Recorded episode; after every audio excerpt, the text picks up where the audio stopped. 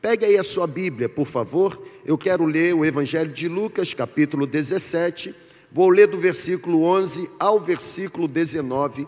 E eu vou com você tentar responder a pergunta: gratidão ou ingratidão? Qual comportamento, ah, não é qual comportamento devemos ter, mas qual comportamento estamos manifestando? Gratidão ou ingratidão? Lucas 17, a partir do versículo 11. Esse texto ou este episódio só é registrado por este evangelista. Lucas, você sabe muito bem, não foi discípulo de Jesus e não era um historiador. Sua ocupação, Lucas era um médico e, apesar de ser médico, era muito perspicaz nas suas observações, ao ponto de ter um evangelho considerado como pelos neoanalíticos ou pelos analíticos do Novo Testamento como sendo o evangelho mais minucioso, o evangelho mais detalhado. E Lucas então ele faz o registro do encontro de dez leprosos com o Jesus da cura, com o Senhor da vida. E a Bíblia diz assim: a caminho de Jerusalém passava Jesus pela divisa entre Samaria e Galileia. Ao entrar num povoado, dez leprosos dirigiram-se a ele e ficaram a certa distância e começaram a gritar em alta voz: Jesus, mestre, tem piedade de nós. Ao olhar para aqueles leprosos, Jesus disse: Vão mostrar-se aos sacerdotes. Interessante. Se nós fôssemos um, um daqueles leprosos, por certo nós questionaríamos a atitude de Jesus. Porque todo mundo que se aproxima de Jesus pedindo alguma coisa, espera que Jesus toque, determine e o problema seja ah, ah, superado. Jesus não toca, não determina, apenas dá uma ordem. Vão mostrar-se aos sacerdotes. A Bíblia diz que enquanto eles iam, todos eles foram completamente purificados. Aleluia. Ah, um deles, quando viu que estava curado, voltou louvando a Deus em alta voz, prostrou-se aos pés de Jesus e lhe agradeceu. Este que voltou era samaritano. Jesus então perguntou para ele: Não foram purificados todos os dez? Onde estão os outros nove? Não se achou nenhum que voltasse e adorasse a Deus, a não ser este estrangeiro. Então Jesus disse para aquele que retornou: Levante-se e vá, porque a sua fé salvou você. Jesus estava no limite, e eu, e eu prometo ser rápido, mas eu vou ser rápido mesmo, eu vou me superar aqui, irmão. Jesus estava no limite entre Samaria e Galiléia. Jesus estava exatamente naquela linha limítrofe. A Bíblia diz que Jesus estava a caminho de Jerusalém, e a caminho de Jerusalém, no limite entre Samaria e Galiléia, Jesus é interrompido pelo clamor de dez leprosos. Dez leprosos foram ao encontro de Jesus. O interessante é que todos os, os leprosos tinham conhecimento, todos eles. Todos eles sabiam que samaritanos não se comunicavam com os judeus. O interessante é que todos os leprosos, os dez leprosos, traziam consigo o ensinamento de que um bom judeu jamais iria conviver em paz ou pacificamente com um samaritano. Até porque, para um bom judeu, o samaritano é um judeu imundo. Para o bom judeu, o samaritano não é digno de ter a presença de um judeu com ele, porque para um bom judeu, melhor dizendo, o samaritano é alguém que surgiu da coabitação de um judeu com o povo pagão. Olhar para um samaritano sendo um bom judeu era estar frente a frente com alguém que nasceu, um povo que surgiu de uma coabitação pagã. E o interessante quando a gente olha para esse texto, e você já pegou, porque você é muito inteligente, o Espírito já revelou para você. Olhar para esse texto é estar frente a frente com uma grande lição. Aqui já está a primeira lição da noite, gente. Aqui está um exemplo de uma grande lei da vida. Qual é a primeira lição? Essa aí. O sofrimento tem a capacidade de aproximar aqueles que são diferentes. O sofrimento aproxima os diferentes. Por que eu estou dizendo isso? A situação de um leproso não era nada boa na época de Jesus. Ser um leproso na época de Jesus era terrível. Na verdade, ser um leproso na época de Jesus era sinônimo de ser amaldiçoado. O leproso era visto como alguém maldito, impuro, imundo.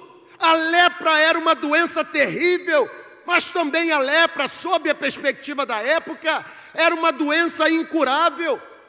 Gente, eu não sei se você já tentou, mas a situação era muito complicada. Na, no momento em que a doença, a lepra, era confirmada, a pessoa leprosa, agora identificada como leprosa, ela tinha que viver isolada, ela tinha que viver longe do convívio com a sociedade. Você está sofrendo com isolamento social, isso era a realidade do leproso na época. Ser um leproso era viver distante. Na verdade, se um leproso tivesse que andar ou se aproximar de um grupo de pessoas, dizia o senso comum e também a tradição que aquele leproso, porque era considerado como uma pessoa imunda, ele deveria tocar um sino tosco. E era exatamente o toque daquele sino que anunciava que aquele que estava se aproximando era leproso. E as pessoas, ao ouvirem o toque do sino, tinham então condições, tempo para se afastarem do convívio ou para se afastarem daqueles que se aproximavam, ocupados, possuídos, dominados pela doença da época. Estão aqui comigo ainda, amém ou não amém? Ou seja, ser leproso naquela época era ser considerado uma pessoa imunda. Ser leproso naquela época era ser considerado uma pessoa contaminada por uma doença incurável. Os religiosos, eles eram feéricos, exigentes. De acordo com o judaísmo da época, uma pessoa leprosa era considerada extremamente maldita. Era um caso que não tinha solução e realmente não tinha solução. Ao mesmo tempo, era um caso humilhante, porque você não apenas vivia isolado do convívio social, mas você também vivia isolado das pessoas que você mais amava. Sabe, o leproso era rejeitado por muitas pessoas, até mesmo pelos seus familiares e parentes. Estão entendendo o pano de fundo? O sofrimento dos dez? Todos estão tendo o mesmo sofrimento. Os religiosos, eles enxergavam os leprosos como seres de grande impureza. Viver isoladamente era um estilo de vida. Viver isoladamente, longe de tudo e de todos, era o modus vivente. Sabe, ninguém se sentia à vontade em permanecer próximo a um leproso. Na verdade, ninguém se arriscava a se aproximar de um leproso. Imagina de dez.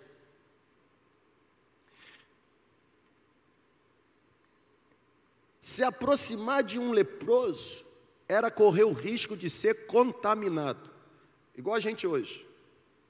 Distância, máscara, tenta não olhar nos olhos e desviar. O medo. É óbvio que o que eu estou me esforçando no espírito para compartilhar com você é resultado do que eu estou vivendo dia a dia por conta do cenário terrível que todos nós estamos submetidos. Parecemos leprosos. Nos vemos como malditos. E nos esquecemos que Jesus está presente. Ninguém queria tocar muitas pessoas iam além por causa do preconceito. Ninguém queria conversar com um leproso. Galera, ninguém interagia com o leproso, a não ser que fosse também leproso.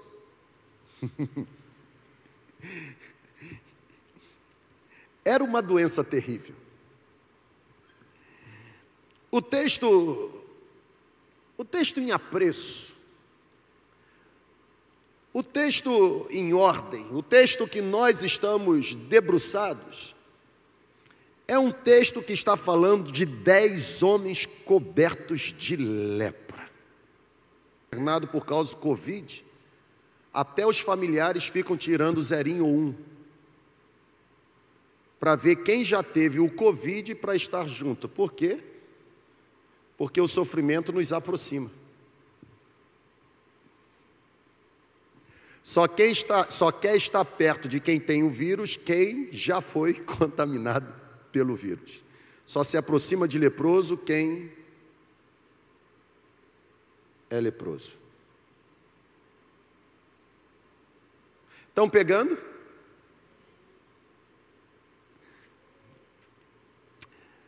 A doença daqueles homens era uma doença incurável. O problema daqueles homens era um problema insolúvel. A causa daqueles homens era uma causa perdida. Sabe qual foi a diferença? Olha para cá para você vibrar. A diferença é que existiu na vida daqueles homens um Jesus com coração cheio de compaixão. Foi exatamente o coração compassivo de Jesus que o motivou a fazer o que o senso comum nunca fez Ninguém tocava, ninguém conversava, ninguém interagia, ninguém se aproximava.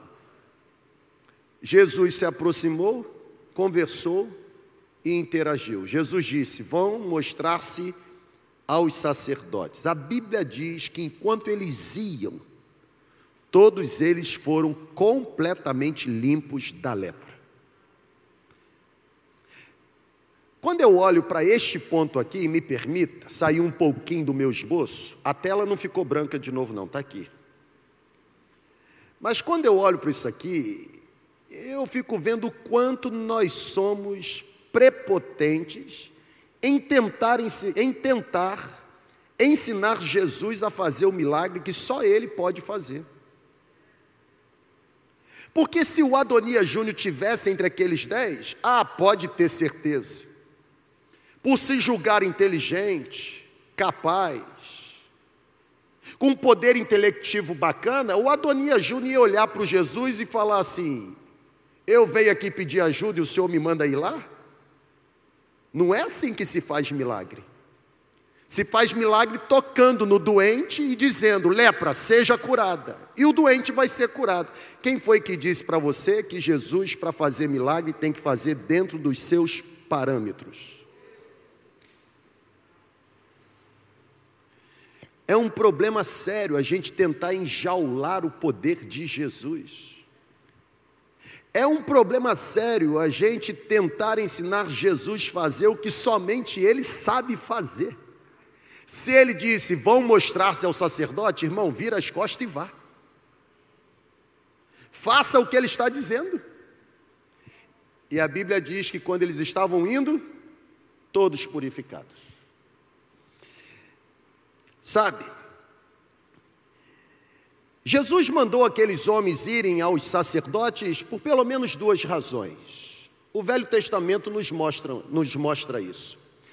Jesus disse que eles deveriam ir aos sacerdotes, primeiro porque os sacerdotes eram as autoridades sanitárias da época, autoridades competentes para declarar publicamente que eles estavam completamente curados. E segundo, Jesus disse que eles deveriam procurar os sacerdotes, porque fazendo assim, Jesus de alguma forma estava protegendo aqueles homens de quaisquer especulações maliciosas. Ninguém precisaria suspeitar da veracidade da cura que aqueles homens haviam recebido se essa cura fosse testificada ou autenticada pelos sacerdotes. E agora, sendo autenticada pelos sacerdotes, Jesus estava devolvendo àqueles homens não apenas uma pele limpa, mas o direito do convívio social. O milagre que Jesus faz na vida da gente vai além da nossa compreensão. A gente pede uma coisa e o milagre que ele faz resolve a coisa que a gente pediu e muito mais. Olhar para esse episódio é perceber, gente, que não existe nada mais eficaz do que o sofrimento para unir ou aproximar as pessoas. Não existe nada melhor do que o sofrimento para aproximar pessoas tão distintas, pessoas que até então eram separadas por diversas barreiras. Não existe nada melhor do que o sofrimento para fazer com que pessoas vençam as suas diferenças e, por causa de um pedido comum, passem a conviver juntas. Receba isso aí. Uma desgraça comum quebrou as barreiras raciais e nacionais entre aqueles dez leprosos, porque eram leprosos e estavam leprosos, estavam à mercê estavam necessitando do mesmo milagre, todos eles conviveram juntos, apesar de judeus e samaritanos. Olha para cá. Quando são curados, um volta. A Bíblia identifica o que voltou como sendo o estrangeiro, o samaritano. E a pergunta que Jesus faz é: não foram os dez curados porque somente o estrangeiro voltou? Irmão, enquanto está na miséria, todo mundo junto. Bastou receber a cura, nove para lá e um para cá. Que coisa terrível. Pegou ou não? Enquanto está no Covid, todo mundo se ama. Bastou ter momento de paz, passa a se odiar novamente. Enquanto está na desgraça, todo mundo se ajuda, porque é miserável junto. Bastou prosperar um pouquinho, se esquece de onde saiu, inclusive quem esteve com ele quando saiu. O sofrimento aproxima pessoas diferentes. O sofrimento quebra barreiras nacionais, raciais. A Bíblia diz que foi durante a tragédia comum da lepra que aqueles homens se esqueceram que eram judeus e samaritanos. Enquanto leprosos, eles só se recordavam que eram todos necessitados. Enquanto leprosos, eles só se recordavam que estavam todos esperando ser alcançados pela mesma bondade. Está evidente que não existe nada mais eficaz do que o sofrimento para aproximar os diferentes.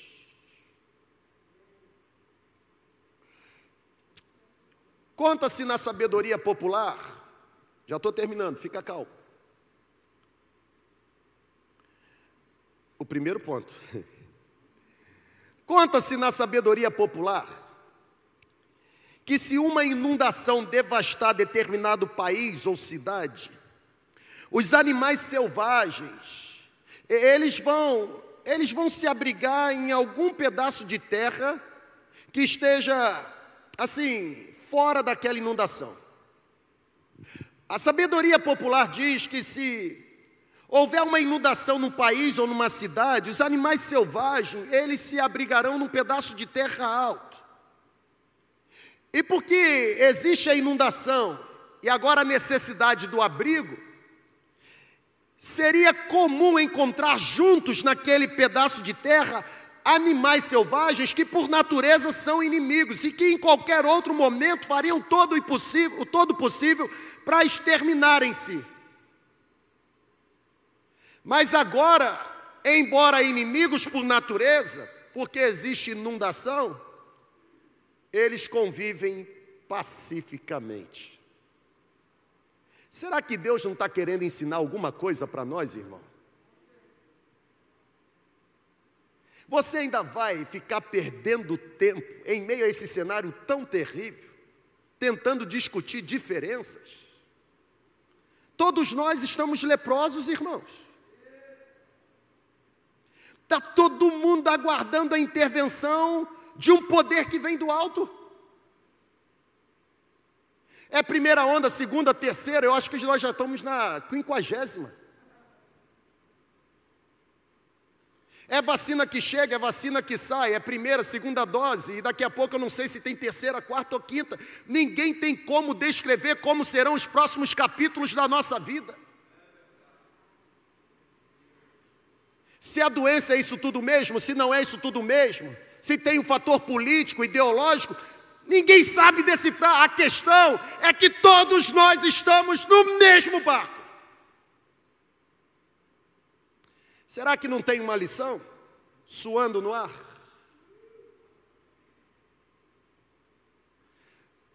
Não adianta derramar lágrima depois que o corpo está no caixão. Honrar quem morreu é muito fácil. Na verdade, no caixão até os inimigos aparecem para falar bem. Elogiar no caixão, irmão, não é ato de misericórdia ou compaixão, não. É hipocrisia e falsidade.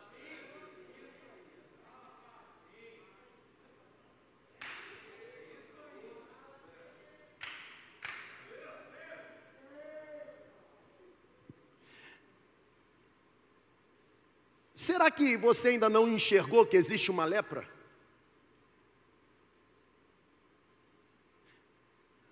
Está todo mundo sofrendo. E eu queria avisar você: só tem um que pode resolver o nosso problema. Eu vou repetir. Você que fica colocando sua esperança na força do braço humano, cuidado. Eles não são a fonte, eles podem ser um instrumento, fonte jamais. Só tem um: o carpinteiro de Nazaré.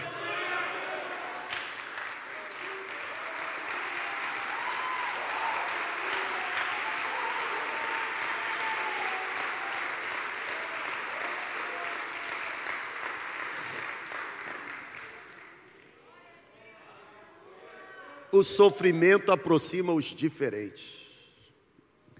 Eu disse isso pela manhã, irmão, e, e, e eu estou com isso. Eu saí daqui na sexta-feira com uma dor. E não foi só uma dor física, não. Pode ter certeza absoluta. Eu senti uma dor. Quando eu olhei para os meus amigos, pastores. Toda hora que eu me lembro disso, me dá vontade de chorar. Pessoas simples, sofrendo, mas sobrevivendo com garra, com coragem. Irmão, não veja esse tempo como sendo outro tempo senão o tempo de descermos da nossa vaidade e nos vermos como verdadeiramente nós somos, iguais. No reino de Deus, você se sentindo ofendido ou não, no reino de Deus não serve diploma na parede no reino de Deus, alto, baixo, gordo, magro, cabeludo, careca, não interessa. Todo mundo é nivelado pela graça.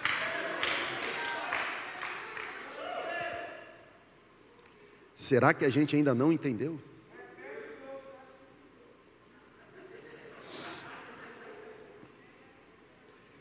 A pergunta que surge é: gratidão ou ingratidão?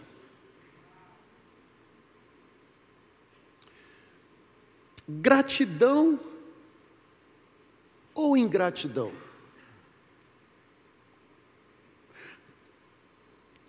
Se eu fosse colocar um segundo ponto, eu diria que o segundo ponto se chamaria ingratidão à amnésia do coração humano. Porque nenhuma outra história do Evangelho assinala tão diretamente a ingratidão do homem como a reação dos nove leprosos. Os leprosos tinham procurado Jesus com um desejo desesperado. Quando Jesus olha o sofrimento daqueles homens, quando Jesus ouve o pedido de socorro, Jesus se compadece. Jesus os cura. A Bíblia diz que nove deles não voltaram para expressar gratidão do coração. Na verdade, Jesus já estava vacinado em relação à ingratidão. A prova disso é que quando ele na cruz poderia pedir para descer fogo do céu e acabar com os miseráveis ingratos, ele diz: Pai, perdoa-lhes porque eles não sabem o que estão fazendo. O fato do outro ser ingrato não tem que me transformar também em ingrato. Agir como ele me torna igual. Eu não sou igual. Sabe, gente, não é de se estranhar que com frequência, uma vez que o homem obtém o que deseja, já reparou? Raramente ele volta para agradecer. Coisas simples. Outro dia eu parei assim com o carro, o, o farol, é, o sinal, ele estava aberto, estava no verdinho para eu passar com o carro. Mas aí tinha um casal assim que colocou o pé na faixa. A preferência era minha. Eu buzinei, olhei para eles e fiz assim, ó. A preferência era minha. Eles passaram, nem olharam para a minha cara. Tomara que não, não sejam membros da segunda igreja. Nem para fazer assim, ó. Aí eu pergunto, por que eles não foram gratos? Agora eu vou agir com os outros por causa da ingratidão deles?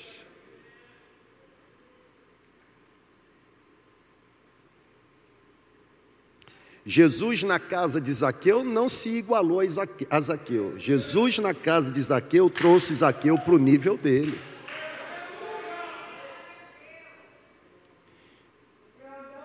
Não é de se estranhar que eu e você convivemos com a ingratidão o tempo todo. Imagina você faz 100% e apenas 10% agradece. E tem pastor que fica triste quando tem mais de 60%. Jesus só teve 10%.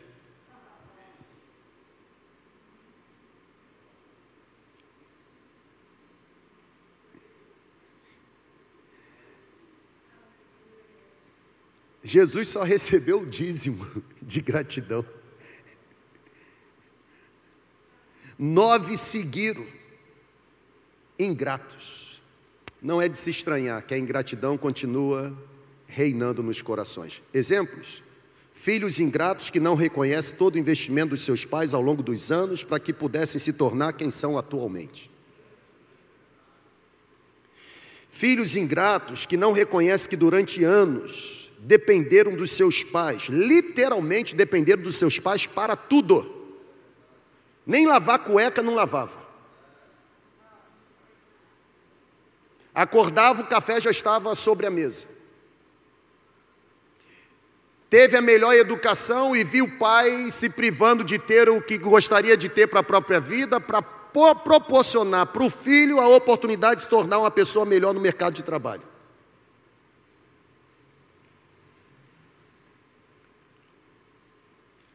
Filhos que, quando chegam no momento de retribuir, retribuem seus pais com ingratidão. Como disse a obra de Shakespeare, bem mais agudo que o dente de uma serpente é ter um filho ingrato.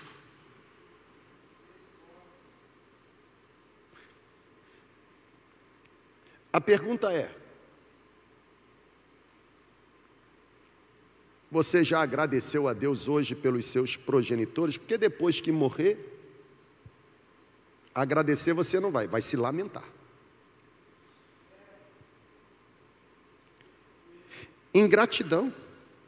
Irmãos, inúmeras vezes somos ingratos com os nossos semelhantes.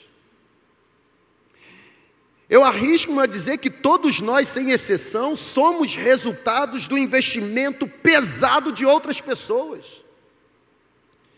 Muitos de nós permanecemos aqui por conta da dedicação que outra pessoa teve conosco. Eu, nesse exato momento, não está aqui no meu esboço, mas eu começo a me lembrar aqui na minha mente de algumas pessoas que Deus usou na linha do tempo, no processo da minha vida, para que hoje eu pudesse ser quem eu tenho o privilégio de ser. Meus pais, óbvio. Alguns tios meus, eu tenho algumas tias, e quando eu decidi entregar a farda, e você que é militar sabe que quando você decide sair, embora seja concursado, você sai e você não tem o tal do seguro-desemprego, auxílio-desemprego, sei lá como é que é o nome. Esse negócio que você recebe, os 40% do FGT, tem nada disso não, irmão. E eu me lembro que quando eu decidi sair, porque entendi de Deus que era para sair, e sabe como eu sou feliz hoje por ter saído? Tias minhas que financiaram as mensalidades da minha faculdade. Como me esquecer? Como me esquecer do meu saudoso pastor? Que quando Eduardo, ainda recém-nascida, não apenas me emprestava o carro que ele tinha, mas dividia o sustento pastoral dele comigo. Num tempo em que pastores montam os seus times pastorais e não se preocupam se o filho do pastor auxiliar tem o que o filho dele tem, eu tive escola, eu tive pastor,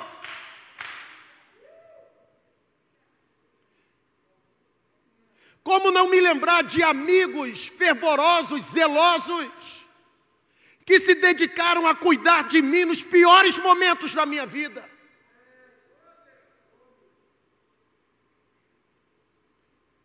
Como não me lembrar, por exemplo, de um cara sangue bom demais chamado Nilson, Nilson Tovar. Num dos piores momentos da minha vida, me pegou e me levou para a churrascaria mais cara. Que desperdício! Eu estava tão mal que eu não comi quase nada. Depois disso, nunca mais me chamou.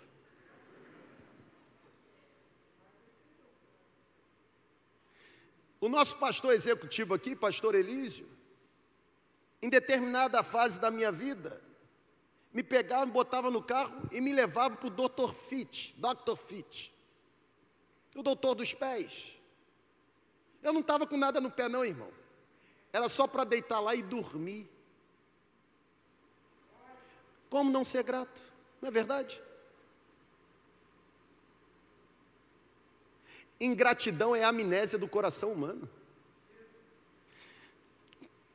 Como não ser grato a pessoas que foram usadas no processo da nossa vida para impedir que vivenciássemos cenários de destruição? Vocês estão entendendo? Amém ou não amém? Como não nos lembrarmos de pelo menos um professor que se utilizou da arte de ensinar alguma disciplina para nos influenciar positivamente, a fim de que fosse construído em nós um caráter irrepreensível?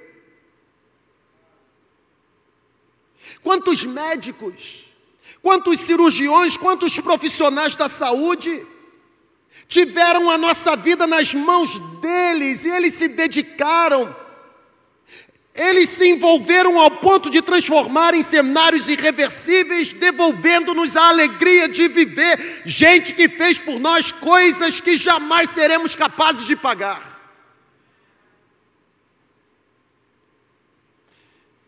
Quase sempre somos ingratos, inclusive com Deus, que não deixa faltar pão sobre a nossa mesa que nos proporciona noites de paz, não deixa o ladrão entrar na nossa casa. Irmão, o que protege sua casa não é aquela cerca que você botou, não. Se entra no Banco Central, não vai ultrapassar uma cerquinha que você tem lá. Não entra na sua casa, porque a Bíblia diz que em paz você se deita e logo dorme, porque o Senhor te faz repousar em segurança. Não entra na sua casa, porque a Bíblia diz que se o Senhor não for a sentinela, não adianta montar guarda.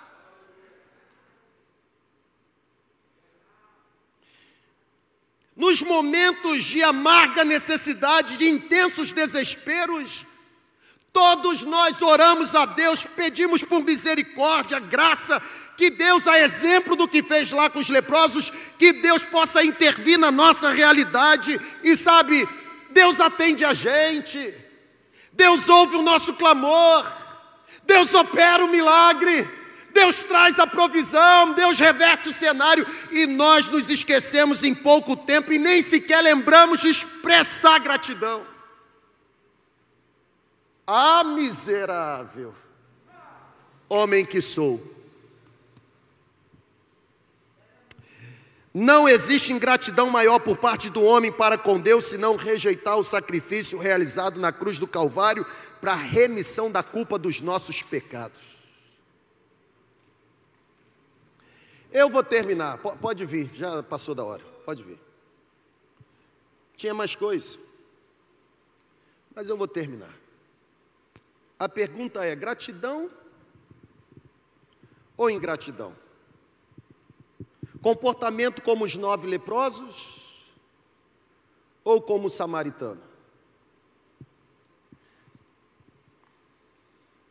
Vou colocar a última frase aí na sua tela.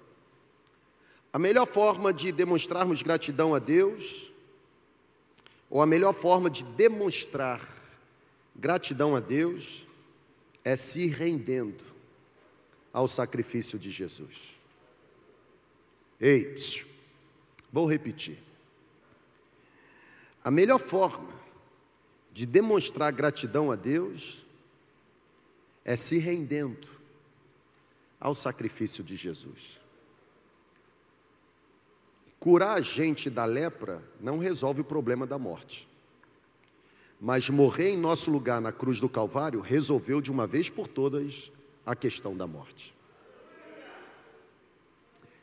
Curar a gente da pandemia não vai resolver o problema da morte. Quem sobreviver à pandemia vai morrer de outra coisa, irmão. Mas, se prontificar a assumir o meu e o seu lugar na cruz do Calvário, morrendo a nossa morte, para nos dar a vida dele, resolveu de uma vez por todas o maior problema que tínhamos, que era o problema do pecado. Quem peca tem que morrer, já dizia a lei.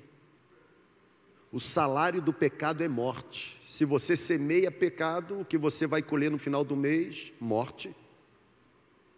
E nós semeamos pecado o tempo todo. O tempo todo. Não há um justo sequer. Na verdade, o apóstolo João diz que se você diz não ter pecado, mentiroso. E mentira é pecado. É pecador. Hum.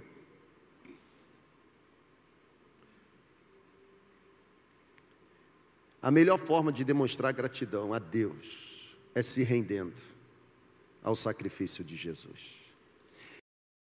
É, eu quero eu quero sugerir um dever de casa para você, porque eu vou fazer esse dever de casa.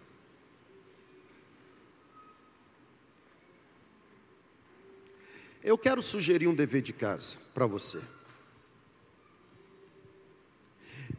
O dever de casa que eu quero sugerir para você é o seguinte: Preste atenção. Que tal ao longo desta semana, se não começando hoje à noite, você não pegar esse seu aparelho, o celular, que tal você não se utilizar dele e começar a demonstrar gratidão por pessoas cujos nomes o Espírito já está colocando na sua mente, pessoas que foram usadas no processo da sua jornada para você ser quem você é e ter o que você tem. Que tal a partir de hoje, antes de você dormir? E, e outra coisa, para com esse negócio de enviar o WhatsApp, liga. Deixa a pessoa ouvir a sua voz dizendo: muito obrigado pelo investimento caro que você fez na minha vida.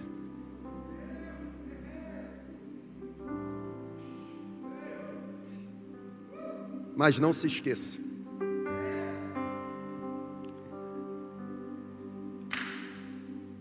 A maior gratidão você tem que demonstrar para Ele. Porque até mesmo as pessoas que foram usadas aqui na terra no processo para você se tornar quem você é e ter o que você tem, é resultado do amor dele por você. Foi ele quem as usou. Foi Ele quem as quebrantou, foi Ele quem fez com que elas se envolvessem com a sua causa. Porque tudo vem dele, tudo deve voltar para a glória dele. Agradeça os instrumentos terrenos, mas agradeça ainda mais o Senhor da vida. Você já parou para analisar, irmão? Que abrir os olhos e acordar é um grande milagre. Quantas pessoas descem à sepultura e nós estamos aqui, irmãos. Você que está na área médica, entra e sai do hospital o tempo todo, cuida com carinho, com amor, com zelo, porque é responsável com a sua profissão de pessoas que estão acometidas pelo tal Covid. Você já parou para analisar como Deus está preservando você? Nós, pastores, eu fui em determinado sepultamento, corpo de alguém aqui, membro da nossa igreja. Eu estava lá junto com Mirinha, Emilton, outros irmãos da igreja, de repente, o menino, eu não vou dizer o nome, óbvio, uma questão de preservação, mas o menino. O corpo do pai estava sendo sepultado. Covid. Aquele menino, quando me viu, em meio ao choro, ele deu um grito dizendo: Pastor Adonias, e me deu um abraço. Como não abraçar? como empurrar, dizendo: é pandemia. Nunca se esqueça. As pessoas não precisam do nosso dinheiro, elas precisam do nosso amor.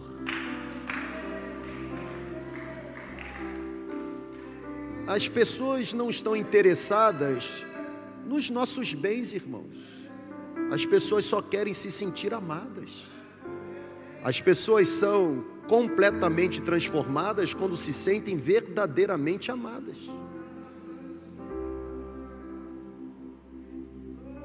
Sabe? É um tempo da lepra se alastrar. Estamos como os leprosos, vivendo no isolamento, não é nem mais distanciamento, é isolamento mesmo. Mas tem alguém que está trabalhando em nosso favor. Tem alguém que não descansa, não dorme, não tosqueneja, não cochila, não tira a pestana. O guarda de Israel está intercedendo por nós. Há uma promessa dele para nós. Ele vai nos proteger, ele vai guardar a nossa alma, a nossa vida. Ele vai guardar a nossa saída e a nossa chegada. É desde agora e para sempre. Não haverá um dia sequer, desde agora e para sempre. Está lá no texto. Sabe o que é desde agora e para sempre? Não haverá um dia sequer na nossa história que estejamos fora do alcance da guarda do nosso protetor. Gratidão ou ingratidão? Nós vamos cantar. E eu vou pedir a Deus para agora colocar aí na sua mente os nomes nomes de pessoas estratégicas que foram usadas no decurso da história para você ser quem você é. Talvez Deus fará você se lembrar de nome de gente que foi usado. Presta atenção. É forte isso aqui, irmão. Pode ser que o Espírito Santo coloque agora na sua mente nome de pessoas que abençoaram você e que hoje não se relacionam com você.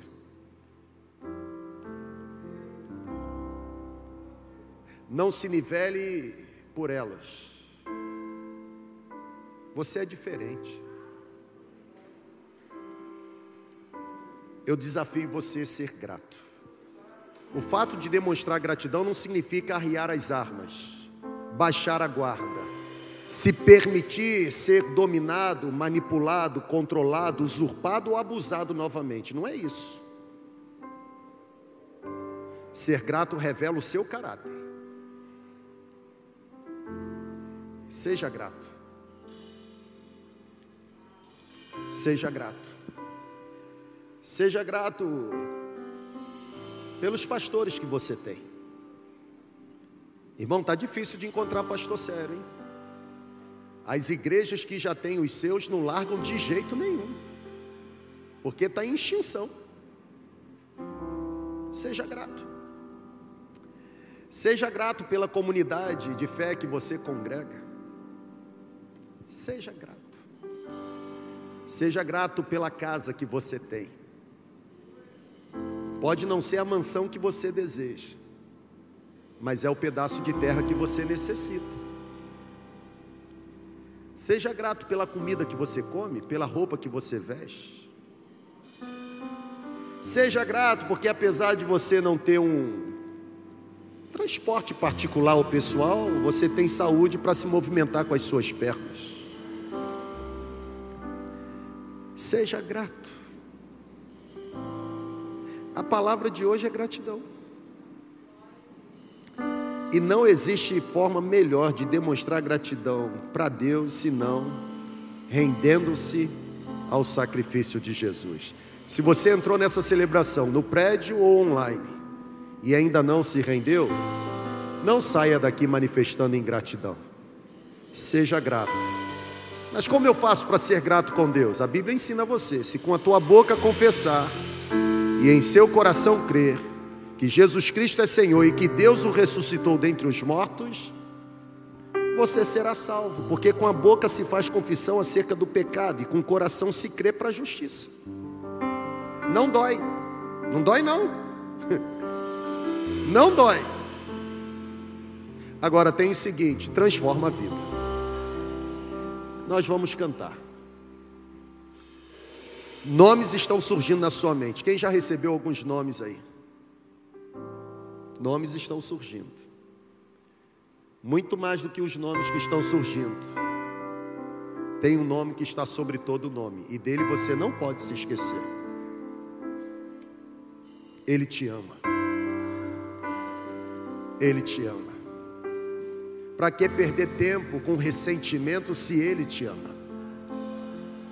Ele te ama tanto que assumiu o seu lugar na cruz do Calvário. Ele te ama tanto que entregou a vida dele por você. Ele te ama tanto que arrancou você do leito de morte. Ele te ama tanto que deu a você o suficiente para você não padecer necessidade. Ele te ama tanto que faz de você uma pessoa capaz de sentir paz. Ele te ama. Ele te ama tanto que deu a você hoje vários livramentos, livramentos que nem sequer seus olhos físicos foram capazes de contemplar. Ele te ama tanto que deu a você a oportunidade de acertar novamente. Você errou tanto, você já poderia estar a sete palmos abaixo da terra, o seu corpo. Mas Ele te ama tanto que está preservando você em vida, dando a você uma nova chance. Ele te ama. Ele te ama. Se existe uma voz sussurrando nos seus ouvidos, contrária a essa palavra, não aceite essa voz. A voz que vem do céu é: eu te amo, te amo tanto que comprei você com o meu sangue. Você foi comprado com um preço caro, o preço do resgate foi caro demais. Ele te ama, Ele te ama, Ele te ama.